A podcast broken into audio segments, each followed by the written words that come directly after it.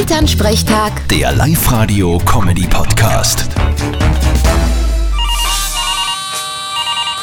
Hallo Mama, Grüß dich, Martin. wart kurz. So, Was ist denn jetzt? Hallo? Was soll denn das? Dreh die Musi an.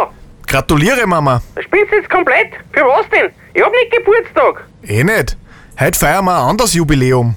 Seit ich in Linz wohne, ist es heute das tausendste Mal, dass du mich anrufst. Ja, geh, so ein Blödsinn. Tausendmal. Das geht sich ja nie aus. Ja eh, mir ist auch viel mehr vorgekommen. Sehr witzig.